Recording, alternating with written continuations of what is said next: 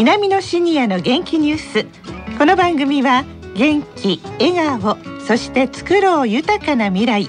JA 兵庫南の提供でお送りします。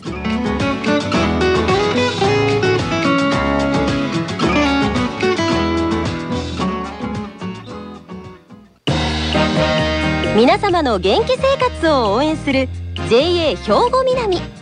近畿最大級の農産物直売所虹色ファーミン。おすすめは JA 兵庫南エリアの新鮮な地元農産物。皆さんおはようございます。藤原まさです。南のシニアの元気ニュースの時間です。この番組は東加古川にあります兵庫県の高齢者大学稲美野学園の元気なシニアの皆さんが気になったニュースや話題を取材しラジオをお聞きの皆さんにお伝えしているのですがこの兵庫県稲美野学園も新型コロナウイルスの感染拡大防止のためしばらくの間休校ということになっています。ですから放送サポーターの皆さんもね稲美野学園生ですから活動をお休みさせていただいております。そこでこれまでにこの番組で取材したたくさんのインタビューの中からテーマごとにこの南のシニアの元気ニュースご紹介していきたいと思っています。で、今回はテーマ食べ物というのがテーマです。食べ物と言いますとね、まあ、稲美野学園は東加古川にありますから、加古川ですよね。加古川の美味しいものといえば、そうですね。かつ飯ですね。そしてギュッと飯というニューフェイスも登場いたしました。まず最初は加古川のかつ飯とギュッと飯について加古川観光協会の辰巳公也さんにお話を伺っています兵庫県加古川市の名物かつ飯の定義なんですけれどもいくつか定義がございますまず一つ目に洋皿に盛るというのがルールです、はい、平らな洋皿の上にご飯を盛ります、えー、そのご飯の上に基本は牛カツを乗せます。この一口大に切った牛カツの上にデミグラスソース風のタレをかけまして、はい、え隣に茹でキャベツを添えます。これをお箸で食べるのがカツ飯の定義です、はい、なぜお箸なんですか？スプーンの方が食べやすく思うんですよえこれはですね勝飯の誕生の経緯と関わる話なんですけれども、うん、えそもそも勝飯は、え昭和20年代に加古川駅前の洋食店で開発されたと言われています。で当時この開発されたコンセプトがですねまだあの皆さんに馴染みのなかった洋食を広くたくさんの方に食べていただきたいということだったようで、えー、ナイフとフォークではなくてお箸で気軽に食べられる洋食ということで、勝飯が誕生したそうです。なので、まあ、当時洋食といえばフォークとナイフを使って食べ方が難しいというようなイメージがあったようなんですが、まあ、このカツ飯は気軽にお箸で食べられますよと。そういうことだったようですね。なぜね牛のカツを選んだということなんでしょうかね。誕生したのが昭和20年代ということなので私ももちろんその時おりませんし、はっきりしたことはわからないんですがただ一つあのお聞きしてますのは当時あの加古川駅の近くにですねあの牛肉をさばいてる食肉センターがあったと聞いてます。であの神戸方面もともとも養殖があよく食べられてる地域でしたので、まあ、ここが牛肉の産地だったというのは間違いがないようです。でまた今も加古川市内にある有名なパンのメーカーがあるんですがそれもあの加古川の近くで営業されてたそうで、で開発された当初その勝飯のパン粉はその会社のパン粉ずっと使われてたと聞いてます。なのであの、まあ、勝飯誕生の舞台裏にはそういう地域の事情もあったのかなと考えてます。ギュッと飯についてですねいろいろお尋ねするんですけども。お尋ねいただきました加古川ギュッと飯なんですけれどもこちらは、えー、加古川市がですね、えー、平成29年に開発した新しいご当地グルメです。これは、えー、市民の方とか、えー、市内の事業者の方と一緒に作ったものですワークショップを重ねましてどんな素材を使おうかとか、え、どういうルールで提供しようかということを試行錯誤を重ねた結果、えー、3つのルールを定めました、えー、1つは素材ですね、え、材料は牛肉を使うということが1つ。それから、え、その牛肉を味噌ベースのタレにつけるということ、え、最後にえ、食べている途中で味の変化を楽しませるためのプラスアルファの工夫をしようと、え、こういう3つの共通のルールを作りまして、え、このルールにのっとって、え、市内のお店がいろいろなメニューを作りました、え、それが加古川ぎゅっと飯となっています。加古川漬け肉研究会会長の高浜啓二さんにお伺いいたします。あのいろいろパンフレットを見せていただきましたら美味しそうなメニューの献立がたくさんあるんですけど。そうですね。各あのお店の、えー、特色を出したものをいろいろ作っていこうということで、えー、このような形になってます。まずですね焼肉屋さんということでこちらあのやっぱり美味しいお肉を使ってあのステーキ重の形をとっておられます。こちらの方はあの味の変化の工夫ということでですねまああのレモン醤油をかけたりまああのわさびをかけたりっていうことで、えー、食べてる途中で味の変化を楽しんでいただくと。とこちらもステーキ重に、え、なっておりまして白味噌につけて牛のハラミを使ったステーキ重になってます。で、こちらはあのそのまま最初はステーキ重として食べていただいて、あの途中であの出汁をかけていただいて、えー、ひつまぶし風に、えー、していただくっていうあの和食の居酒屋なんで、あのそのような、えー、形にしております。あとですね、え、こちらの方はあの洋風になってまして、薄切りのバラ肉を、えー、お味噌につけまして、まあ、そのままあの洋風の、まあ、牛丼じゃないですけどもそういう形で食べていただくんですが、えー、最後にはあの、えー、豆乳ベースのあのクリームソースをかけていただいてあの洋風に、え、食べていただけるような形になってます。お店によって自分のところの店の売りは何だろうということで皆さん考えて、え、いろんなパターンのものを出されております。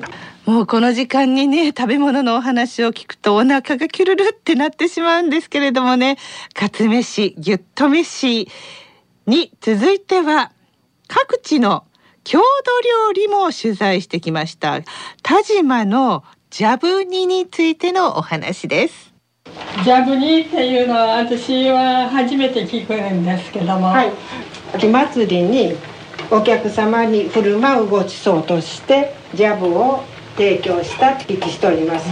それは鶏肉のもも肉を使いますけど昔は鶏肉の全部骨もあのガチガチガチガチ潰して団子みたいにしてねそれも入れとられたっていうふうになあの聞いてますけど一応お客さんにはもも肉の方を使ってねだしにして調味料は砂糖と醤油です。ごぼ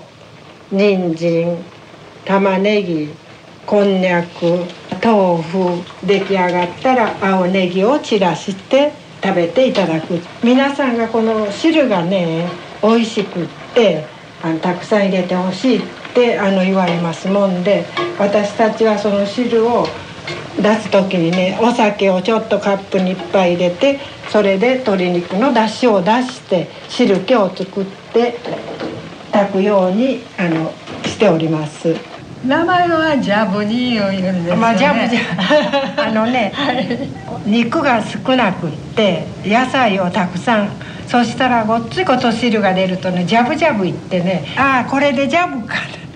あのどんな場面で食べることが多いですか？あの今はねイベントです。まあ家庭ではね冠婚葬祭です寒って言ったらまあ秋祭りがメインね。秋祭りだったら大抵ジャブ千円はないぐらいだけどほいで葬式のね仕上げの前に必ずジャブをされます。一般の家庭ではやっぱり今はすごく少なくなってますか？少なくなってます。年寄りがおる絵はされるようですけどね。若い人はジャブにっていうはあんまりしないようです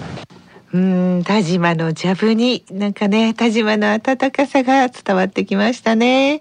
さあ最後は元気になる食べ物と言ったらこれかな。うなぎのお話です。まあねうなぎ屋さんに行って食べれたら最高なんですけれども、まあ、今はなかなか外に出ることができません。そこで今日はスーパーで買ってきたうなぎの美味しい食べ方を株式会社五郎島の岸本正彦さんに伺いました。購入したうなぎをより一層美味しく食べる方法は教えていただけますか？はい、えー、皆さんあのご家庭で、まあ、スーパーでご購入された、えー、ものとか温めて食べられると思うんですけれども、まあ、その際にレンジであの温められるのが、まあ、割と一般的かもしれないんですけども、えー、我々まあ確保した段階であの一番焼きたてがもちろん美味しいので、まあ、それに近い状態にご家庭でしていただくとすればですね日本酒を少し振りかけていただきまして、まあ、それであのオーブンで、まあ、レンジでなくてですねオーブンに入れていただいて皮目をパリッと焼いていただくと、まあ、その際にあの乾燥しきらないようにそれと風味付けのために日本酒を、えー、振りかけていただくと美味しくできますし、えー、ご家庭のフライパンで温める方法もございまして、まあ、フライパンでしたらそのままフライパンのあ底面に、えー、皮目がつきますと焦げたりしますので、はい、間に割り箸を、まあ、割ったやつを引いていただきまして、まあ、そこに少しの日本酒をまた入れていただくとちょっと蒸し焼きみたいな感じになります、えー、しかしあのベタつくことがございませんのであの皮目の方はパリッと仕上がるというようなやり方でやっていただいたらご家庭でも美味しくあの召し上がっていただけると思います。皮焼き以外の食べ方美味しい食べ方ってちょっと教えてほしいんですけども。まあ、かば焼きとですねよくまあスーパーで一緒に見られるの白焼きというのが、えー、ございまして、まあ、それはタレをつけずにうなぎをそのまま焼いた状態というやつで、えー、白焼きにつきましては割とわさび醤油とかポン酢でお召し上がりいただくことが多いと思います。それとまあ他うまきですとかうざく土壌では柳川鍋とかいうのがございますけれどもうなぎでもあの卵と合わせて柳川風にしたもの。であとは八幡巻きですね。改巻きでしたらあの穴子とか長物の魚で他のものもございますけれども、まあ、うなぎでやっても美味しくあのはいあの召し上がっていただけると思います。あのかわ焼きっていうんですねその言葉ですけどもあ、はい、どういったことでかわ焼きと言われるようになったんでしょうかね。あまあもともと皆さんが今見られてるその開いてる、まあ、関東の背開き関西の腹開きと、はい、まあ、開いたうなぎを焼いてるのを、まあ、見に、まあ、されることが多いと思うんですけども